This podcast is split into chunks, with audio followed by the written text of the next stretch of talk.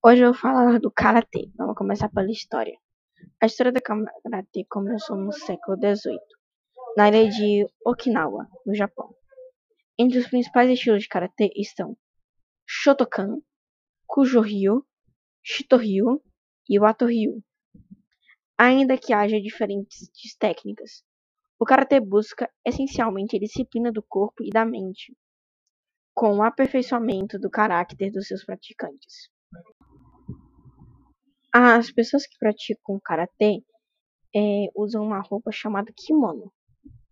O kimono é, o kimono é a roupa que as pessoas conhecem, que tem três partes.